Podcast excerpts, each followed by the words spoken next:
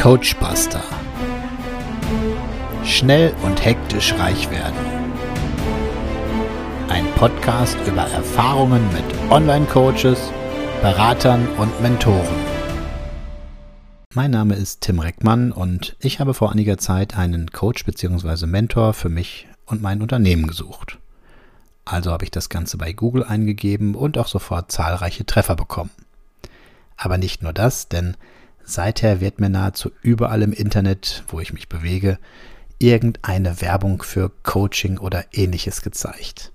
Neben seriösen Coachings auch reichlich von diesen Gurus, die mir versprechen, schnell und hektisch reich zu werden.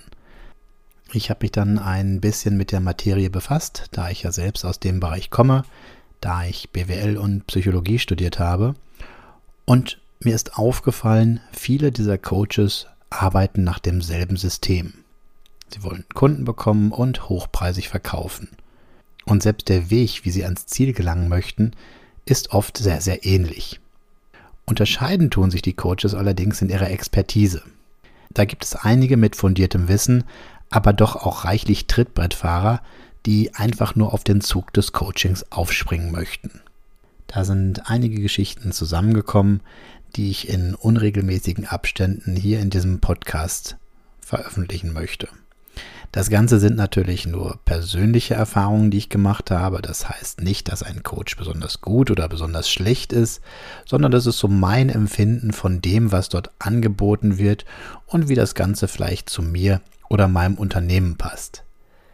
Dennoch gibt es eine Art System im Bereich Online-Coaching. Und dieses System möchte ich hier auch einmal näher bringen, denn mit diesem Wissen ist man gut vorbereitet, wenn man selbst Kontakt zu diversen Coaches aufnehmen möchte.